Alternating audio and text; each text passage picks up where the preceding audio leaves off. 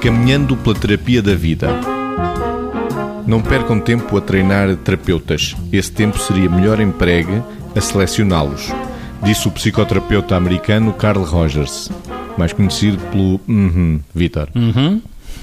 Esse é um tique que nós, apesar de tudo, nos colam enquanto psicoterapeutas. E às vezes não se tem a percepção porque é que muitas vezes isso existe, não é?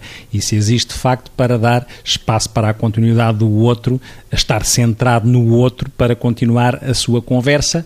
E Carlos Rogers era de facto um, um terapeuta centrado no paciente, nesta perspectiva mais radical de dar espaço ao outro para uh, ir caminhando ao longo do seu percurso de, de, compreensão de si próprio e de compreensão da vida.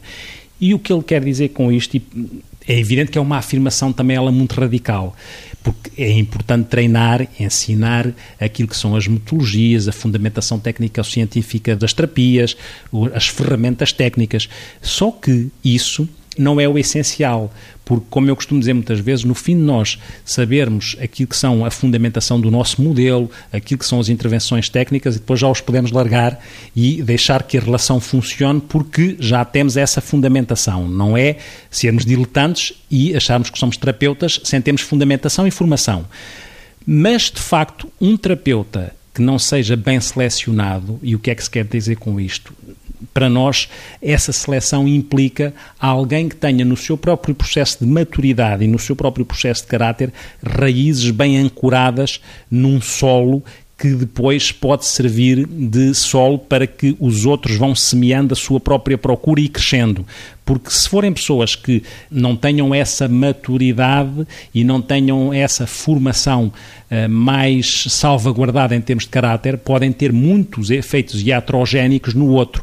E, e como tal, primeiro selecioná-los bem para ver se têm condições para ser e depois então formá-los para que a iatrogenia seja atenuada, porque senão podemos fazer mal aos outros pela projeção das nossas coisas não resolvidas. Não percam tempo a treinar terapeutas. Esse tempo seria melhor empregue a selecioná-los. Margarida. Não basta querer ser psicoterapeuta para conseguir sê-lo. Há as boas intenções e os desejos, que podem ser genuínos, que podem ser verdadeiros, está fora de questão. Uh, nem sempre uh, são condição de que a pessoa possa desempenhar a com, toda a, com toda a sua exigência, com toda a entrega, desempenhar o papel de psicoterapeuta. Por vezes, nas supervisões, apanhamos pessoas que nos vão pedindo bibliografia, apesar da formação que vão fazendo, e faz todo o sentido que o peçam, mas numa fase mais imatura dos caminhos, e se calhar alguns de nós fizemos isso, não, não estou a criticar objetivamente ninguém, mas pedem uh, bibliografia, ah, porque eu agora preciso de saber uh, isto ou aquilo, sei lá, preciso de estudar o que é que são defesas neuróticas, por exemplo, e portanto traga-me de bandeja o livro tal sobre este tema. Eh, claro que eh, este acompanhamento também é papel do supervisor em psicoterapia, dar, ir dando aqui este encaminhamento para bibliografias significativas relativamente aos conteúdos que as pessoas precisam de aprofundar. Mas as pessoas que estão em formação nunca se deveriam esquecer que, para além da formação, têm que olhar para o seu ser, para o seu crescimento pessoal e daí fazer os seus próprios processos.